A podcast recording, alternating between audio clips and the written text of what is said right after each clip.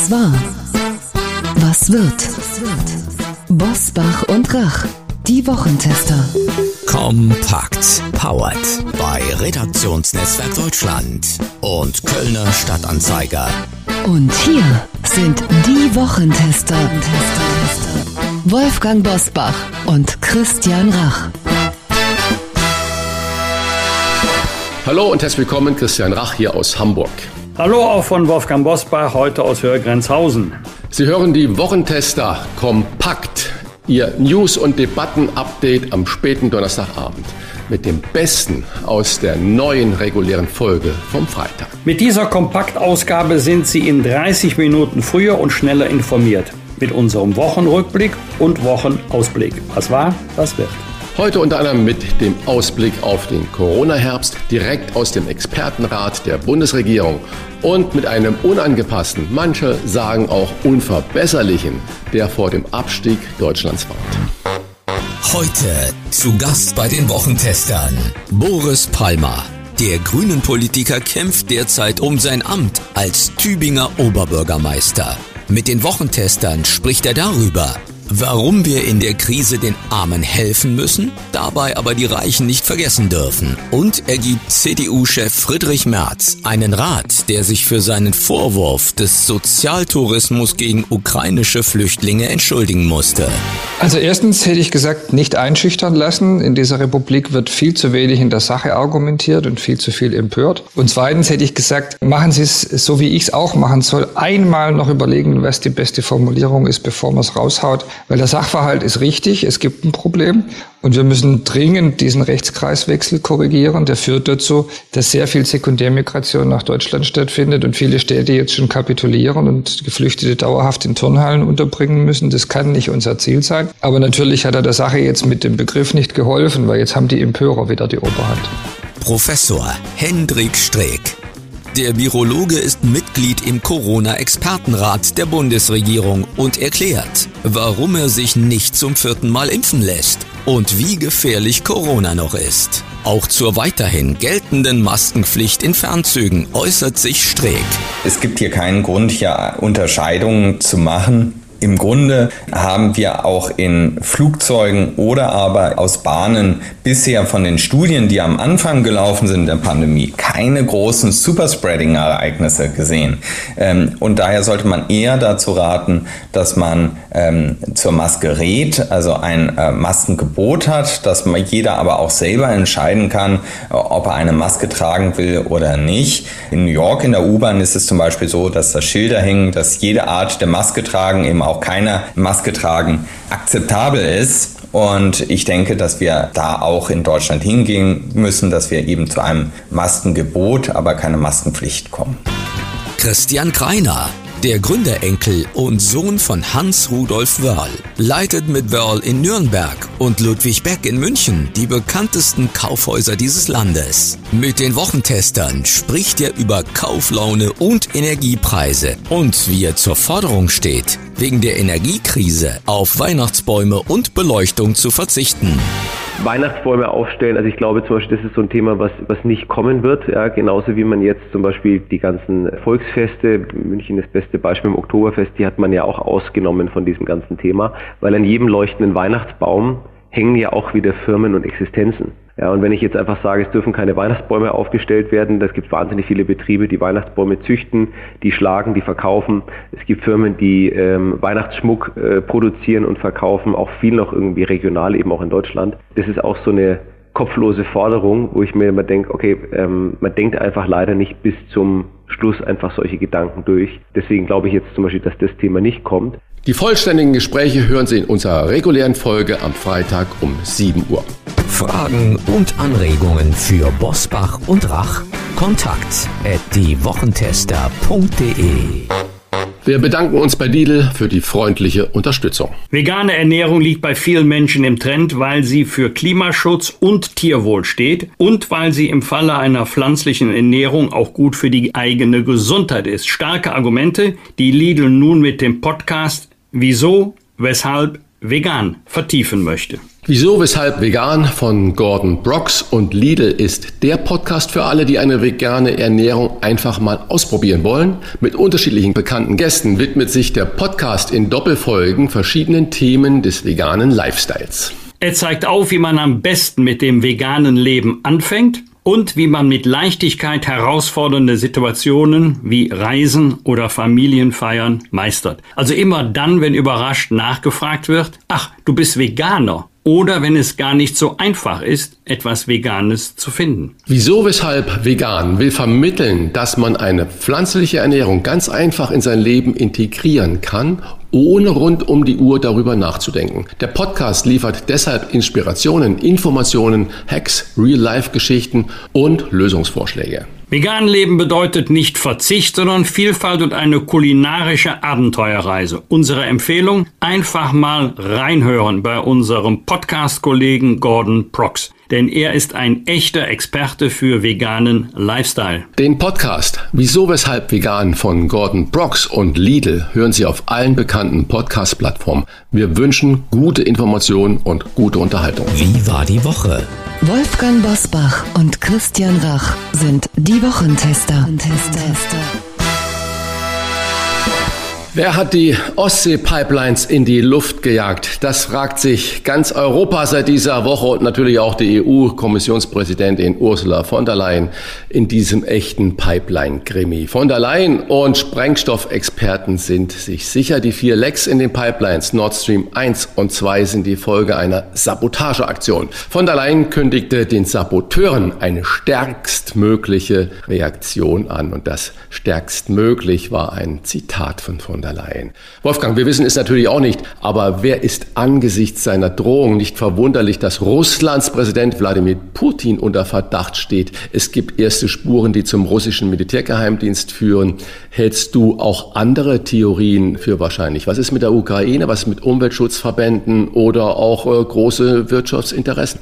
Also an Umweltschutzverbände, auch wenn sie sich leider in den letzten Wochen radikalisiert haben, glaube ich nicht. Äh, denn das ist, äh, jetzt bitte mich richtig verstehen, in Anführungszeichen höchst anspruchsvoll, einen solchen Anschlag auszuüben. Das geht nicht mal eben mit runtertauchen, in die Luft springen und wieder nach oben kommen. Es ist äh, viel wahrscheinlicher, dass staatliche Stellen dahinter stehen. Es gab ja schon vor längerer Zeit Hinweise des amerikanischen Geheimdienstes auf einen möglichen Anschlag auf eine Pipeline die Bundesinnenministerin hat sich schon mal in ähnlicher Weise geäußert. Und es ist, wie so oft in diesen Fällen, ziemlich sicher, dass staatliche Akteure dahinter stehen. Und man hat allenfalls Indizien, aber keine handfesten Beweise dafür, dass Russland dahinter steckt. Äh, dieses äh, Problem hatten wir in der Vergangenheit schon bei Cyberattacken. Jetzt haben wir Attacken auf die kritische Infrastruktur. Ich lasse jetzt mal dahinstehen, wer es war. Jedenfalls geht davon der Hinweis aus, Achtung, wir haben noch ganz andere Mittel und Möglichkeiten, um euch zu schädigen und zuzuschlagen. Die Pipelines enden ja in Lubmin, also in, in Mecklenburg-Vorpommern. Wir sind ganz unmittelbar davon betroffen. Aber der Engländer nennt das Smoking Gun, nur das letzte Beweismittel, was man noch braucht, um eine Indizienkette schließen zu können und den Täter zu überführen. Das haben wir nicht. Aber es geht nicht nur um die klassische Kriegsführung mit militärischen Mitteln, wie wir sie aus leidvoller Erfahrung kennen, sondern es geht auch darum, dass man heute auf ganz andere Weise Staaten schädigen kann. Ein Beispiel habe ich gerade genannt, Cyberattacken und ein weiteres Beispiel wäre ein Anschlag, so wie geschehen, auf die Versorgungsleitungen, die nach Deutschland und Europa führen. Corona macht auch vor der Bundesregierung nicht halt. Es hat in dieser Woche gleich drei Sozialdemokraten erwischt. Bundesinnenministerin Nancy Faeser, Bauministerin Clara Geiwitz und Bundeskanzler Olaf Scholz. Der verbringt seine Corona-Isolationszeit in seiner kleinen Wohnung im Kanzleramt. Ich kenne die persönlich, also die ist wirklich klein. Sogar der wichtige Bund-Länder-Gipfel mit Scholz wurde verschoben, weil der Kanzler nicht persönlich erscheinen konnte. Christian, es gibt politische Beobachter, die sicher sind. Olaf Scholz kommt die Verschiebung gerade recht, weil sich Bund und Länder noch lange nicht einig sind, wie die Energiepreise bekämpft werden sollen. Warum ist sich die Ampel so lähmend uneinig? Ja, das ist natürlich die Gretchenfrage, aber es ist ja nicht ganz richtig. Der Ländergipfel hat ja stattgefunden, nur ohne Beteiligung von Olaf Scholz. Und wenn man den Nachrichten und den Statements glauben kann, dann haben sich die Länder ja eigentlich auf eine große Linie auch geeinigt. Geeinigt haben sie sich nicht, wie das Ganze bezahlt werden soll. Und ich glaube, dass das der große Zankapfel innerhalb der Ampel ist, äh, dass natürlich Lindner sagt, wir müssen die Schuldenbremse einhalten nächstes Jahr. Die viele Teile der SPD sagen, Quatsch, weg damit, wir müssen jetzt agieren und die nachfolgenden Generationen, die werden das schon irgendwie wuppen.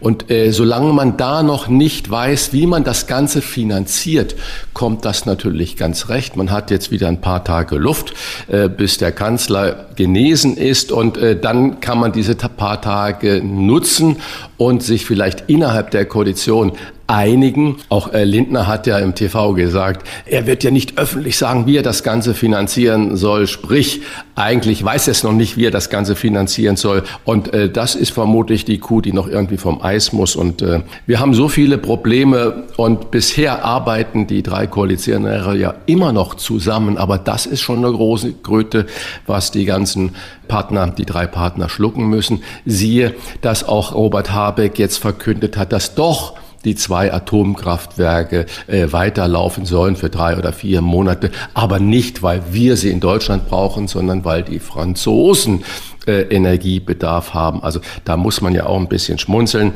Da wird die Schuld nach Frankreich geschoben und wir wissen natürlich inzwischen alle, dass wir einen europäischen Energieverbund haben, bei dem jeder jedem hilft. Also ich glaube, diese kleine Verschiebung kommt der Koalition, nicht nur dem Kanzler, sondern der Koalition gerade recht, weil man noch nicht weiß, wie das, was dieses viele, viele Milliarden ähm, dann an Kosten verursacht, der Energiepreisdeckel und so weiter und so fort, wie das alles finanziert werden soll. Und äh, da wird man hinter den Kulissen mit Hochdruck daran arbeiten. Und vielleicht wird ja noch jemand krank und man hat dann noch mehr Zeit. Und am Donnerstag handelte die Ampelkoalition endlich. Aus dem Homeoffice griff Olaf Scholz durch mit einer Energiepreisbremse und einem Entlastungspaket von etwa 200 Milliarden Euro.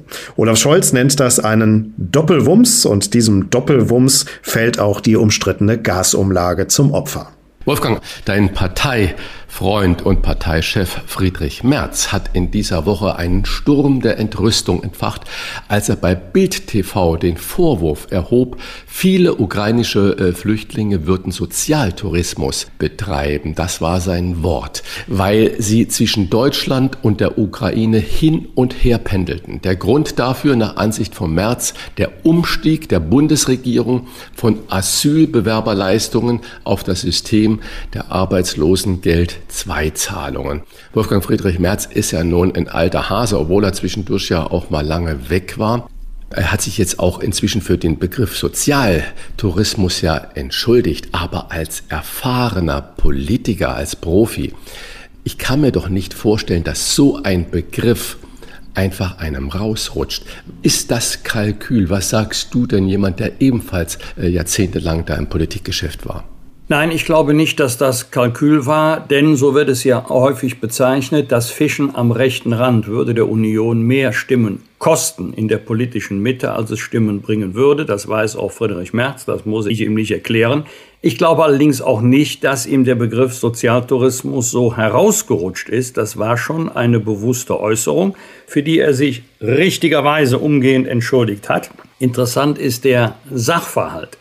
Denn zum einen ist der Unterschied zwischen Leistungen nach dem Asylbewerberleistungsgesetz und Hartz IV zukünftig Bürgergeld gar nicht so groß, wie man glauben könnte. Es gibt noch einen Unterschied, aber der ist relativ gering. Also da wird keiner seine Lebensverhältnisse fundamental ändern, nur weil es jetzt Hartz IV gibt und nicht mehr die Leistungen nach dem Asylbewerberleistungsgesetz. Und der zweite Punkt ist, diese Problematik kennen wir schon seit vielen Jahren aus den äh, Debatten um das Asylrecht. Beim Asylrecht geht es ja um die individuelle politische Verfolgung. Also wenn ein Antragsteller sagt, ich werde in meiner Person durch den Staat oder staatlich zuordnbare Akteure, werde ich aus politischen, ethnischen, religiösen Gründen verfolgt passt das dann zusammen, wenn man regelmäßig in die Heimat fährt? Urlaub macht, Verwandte besucht, wenn man gleichzeitig vorträgt, politisch verfolgt zu sein. Also die Debatte kennen wir aus der Vergangenheit. Jetzt geht es um Kriegsflüchtlinge, so wie bei Flüchtlingen aus Syrien auch. Das ist die Thematik 2015, 2016. Da gilt das sogenannte kollektive Kriegsfolgenschicksal. In meinem Land gibt es Krieg und ähm, ich möchte nicht, dass ähm, meine Familie, meine Kinder und ich selber als Person leide unter den Folgen des Krieges. Ich suche Schutz in Nachbarländern. Passt es dann zusammen, dass man auch noch mal nach Hause fährt? Und da muss man sagen, entscheidend ist nicht, ob es eine Hin- und Herfahrt gibt, sondern entscheidend ist, wo der Lebensmittelpunkt ist. Und das hätte Friedrich Merz auch wissen müssen. Wo ist der Lebensmittelpunkt? Es ist ein Unterschied, ob mein Lebensmittelpunkt in der Ukraine ist und ich nur ab und zu nach Deutschland fahre oder ob der Lebensmittelpunkt in Deutschland ist und ich ab und zu in die Ukraine fahre. Das ist schon ein Unterschied. Wenn der Lebensmittelpunkt in der Ukraine ist, dann gibt es auch keine Rechtsgrundlage für den Bezug von Sozialleistungen in Deutschland. Aber das eine schließt das andere nicht aus. Also wenn jemand den Lebensmittelpunkt in Deutschland hat, aber nach, in die Ukraine reist, um dort Verwandte zu besuchen, das ist nur ein Beispiel, dann schließt das nicht den Bezug hier aus. Wenn man äh, Sozialtourismus erwähnt, dann muss man Fakten haben und die gibt es offensichtlich nicht, diese objektiven Daten und deswegen konnte sie Friedrich Merz auch nicht präsentieren. Die Problematik dieser Begriffe besteht darin, dass es immer pauschal ist und pauschal geht immer daneben. Aber lass uns doch mal bitte kurz über die für viele gefühlte Wahrheit, äh, die dahinter steckt, sprechen. Ich äh, lese mal eine Stellenanzeige vor eines Supermarktes in Detmold. Die suchen, jetzt zitiere ich, einen Mitarbeiter in Vollzeit für den Getränkemarkt, Klammer auf, männlich, weiblich, divers und so weiter, Klammer zu, der, Klammer auf wieder, MWD nicht komplett verpeilt ist, eine Kiste Bier von einer Kiste Wasser unterscheiden kann,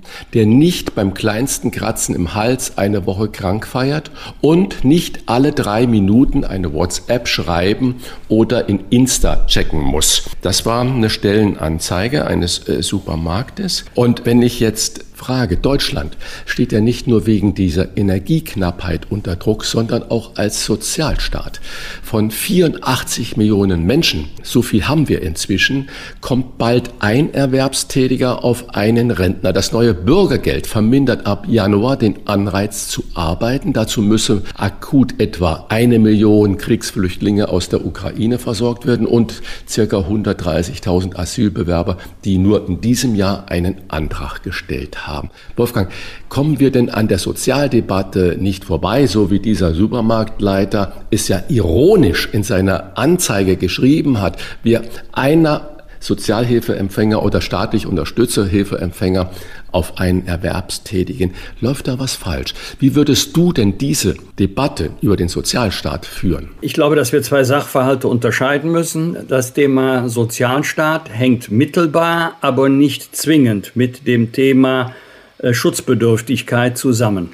Wer politisch verfolgt ist, wer einen Antrag auf Asyl stellt in Deutschland und wer die Voraussetzungen erfüllt, das ist übrigens nur der allergeringste, ist ein verschwindend geringer Teil, der Schutzstatus nach dem Asylgesetz bekommt, der bekommt die Leistungen nach dem Asylbewerberleistungsgesetz und äh, wenn er ein dauerhaftes Aufenthaltsrecht bekommt und sich nicht durch eigene Hände Arbeit ernähren kann, gibt es Hartz IV oder Bürgergeld.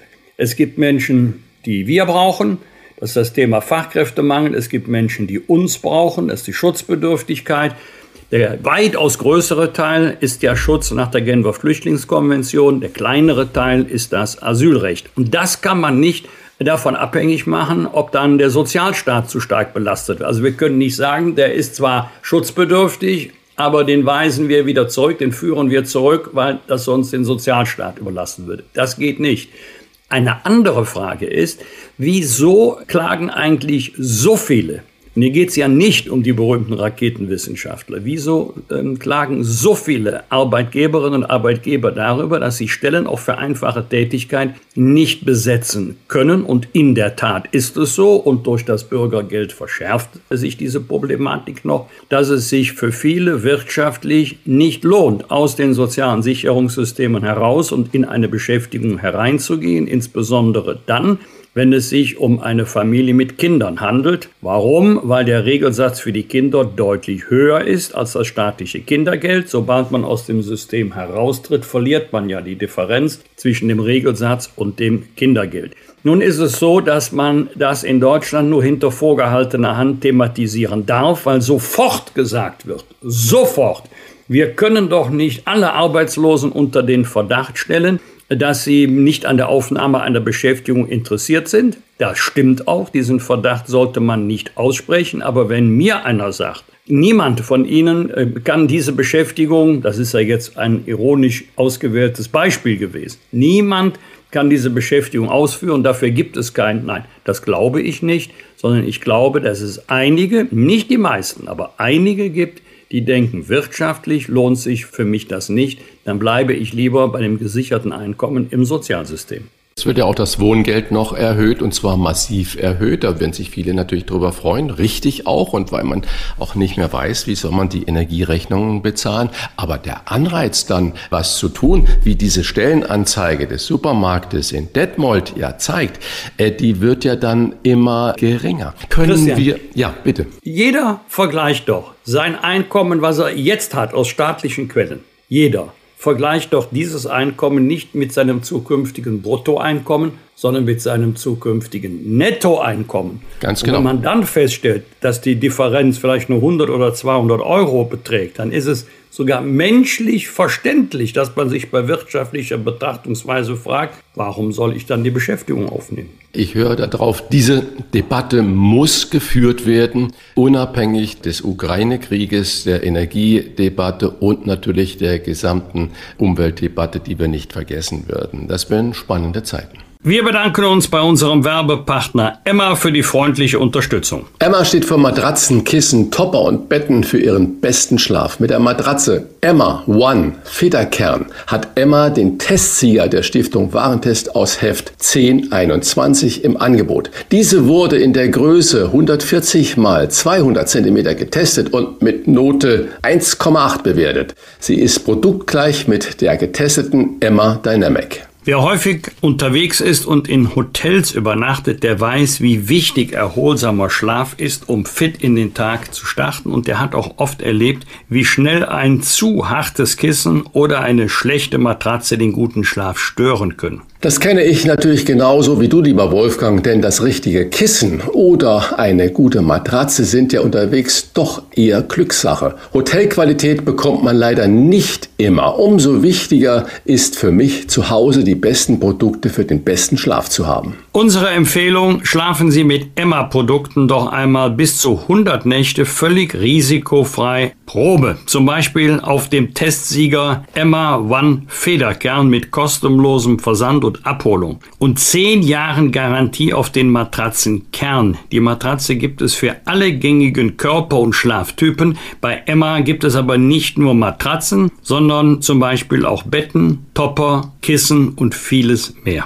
Mit dem Code Die Wochentester erhalten Sie 5% Rabatt on top auf alle Angebote unter www.emmamatratze ein Wort.de slash die Wochentester. Ich wiederhole nochmal www.emmamatratze.de slash die Wochentester. Der Rabattcode ist in Deutschland, Österreich und in der Schweiz einlösbar.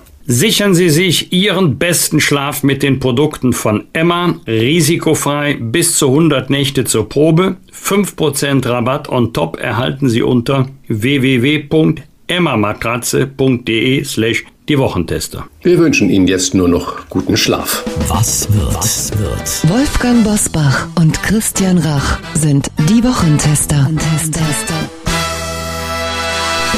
Am Samstag treten neue Corona-Regeln für den Herbst in Kraft. Das neue Infektionsschutzgesetz des Bundes sieht vor, dass die Länder jeweils selbst über einen Großteil der Auflagen entscheiden können. Wolfgang, wenn die Maskenpflicht im Fernzug als eine der letzten großen Maßnahmen bundesweit bleibt, was sagt das über die neuen Regeln aus? Ich war jetzt gerade die letzte Woche so viel mit dem Zug unterwegs und man wird richtig schon bedroht beim Reinkommen.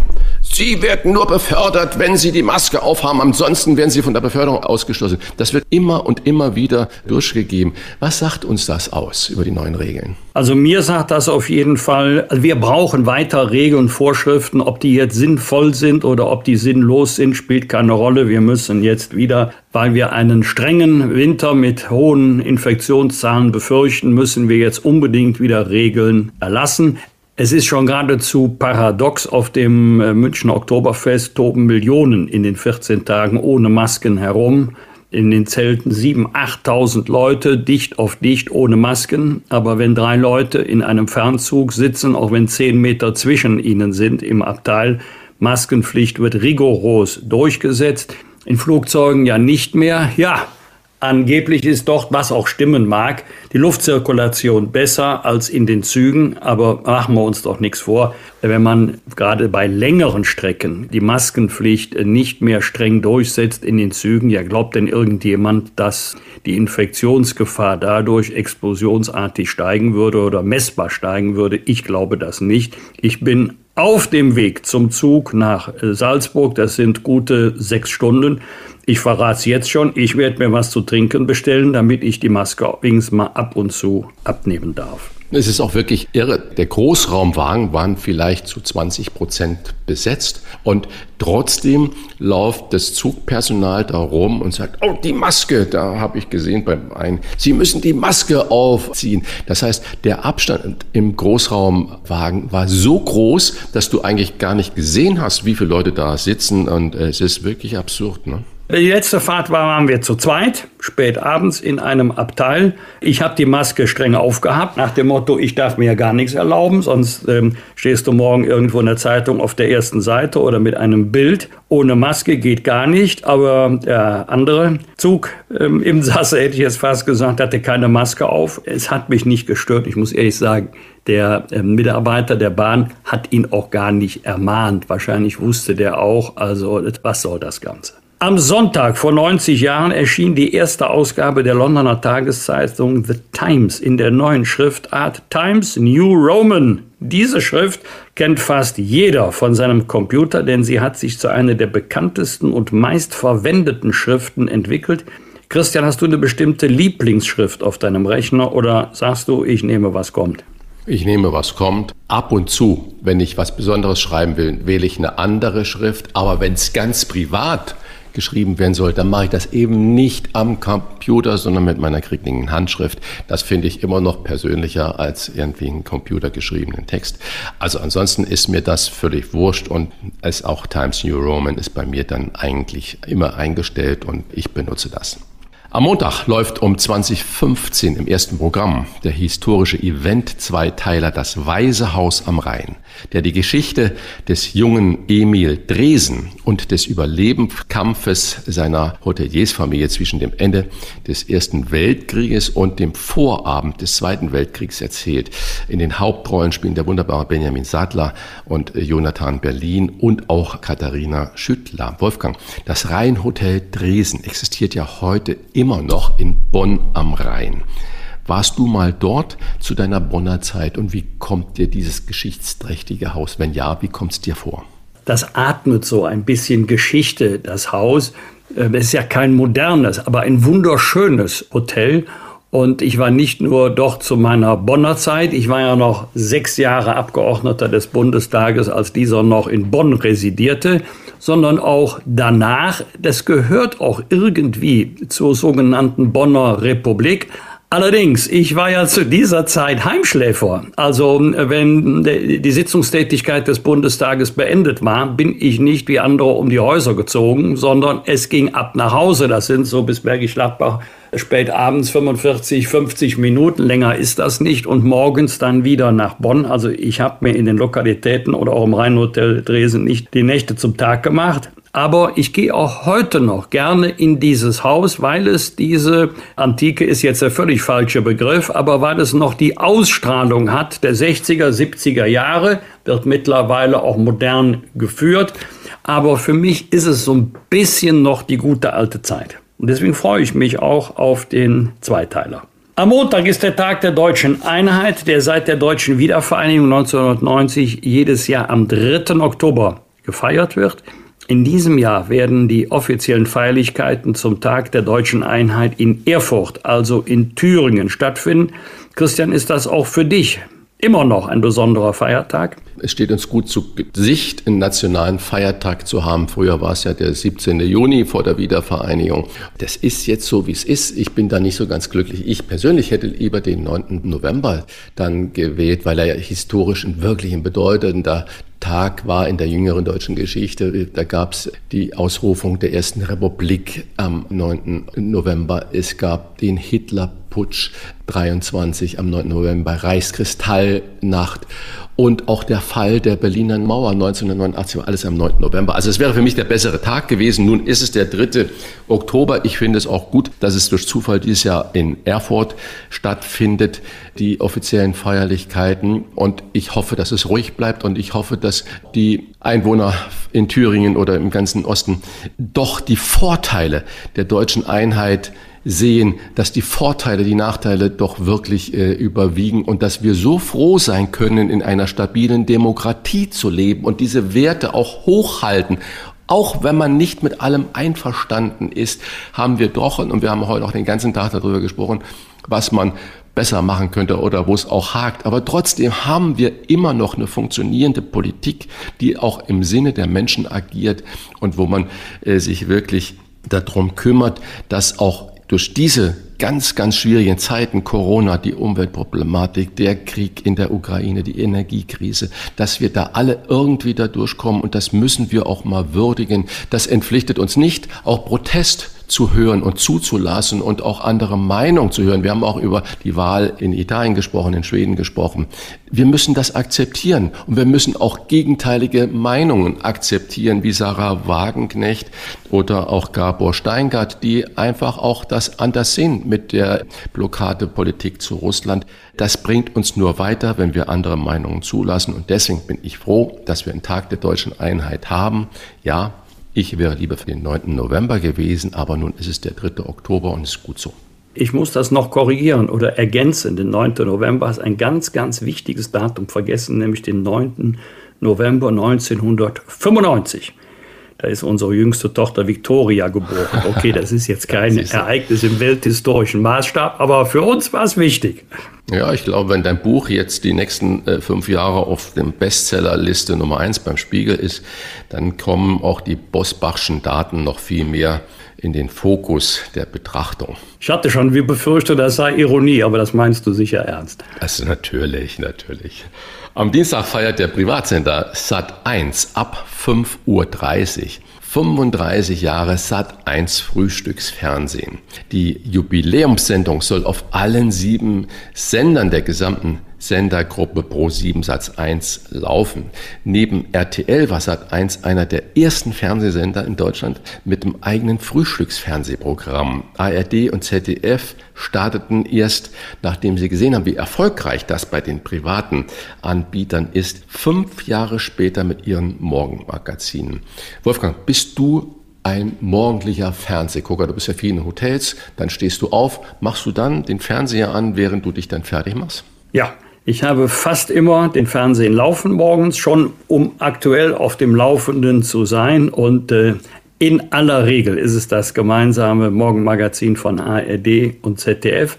Aber wenn zu viele Krisen hintereinander sind, dann greife ich zur Fernbedienung und dann kommt das Sat1 Frühstücksfernsehen die kommen ja nicht so schwer politisch daher, sondern eher etwas heiter. Und wenn dann noch Vanessa Blumhagen über Stars und Sternchen spricht, mit einer Ernsthaftigkeit, die an ähm, Regierungserklärungen zur Energiekrise erinnert oder das Neueste aus den Königshäusern dieser Welt berichtet, dann weiß ich, es gibt noch andere Themen. Es sind nicht unbedingt meine, aber, aber Christi, das muss ich dir sagen, zu viel Krise noch vor dem Frühstück, das vertrage ich nicht und deshalb schalte ich auch gerne um zum Sat1 Frühstücksfernsehen und äh, von uns zwei Happy Birthday zum 35. Geburtstag.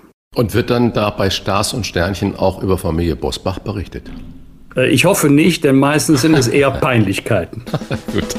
Bosbach und Rach.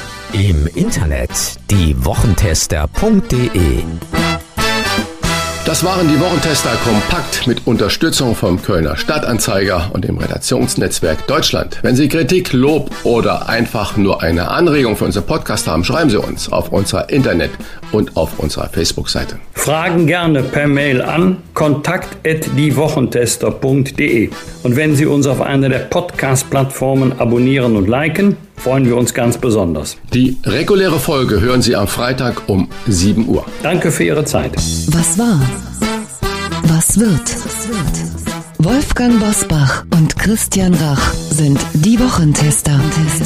Ein maßgenau Podcast. Powered bei Redaktionsnetzwerk Deutschland und Kölner Stadtanzeiger.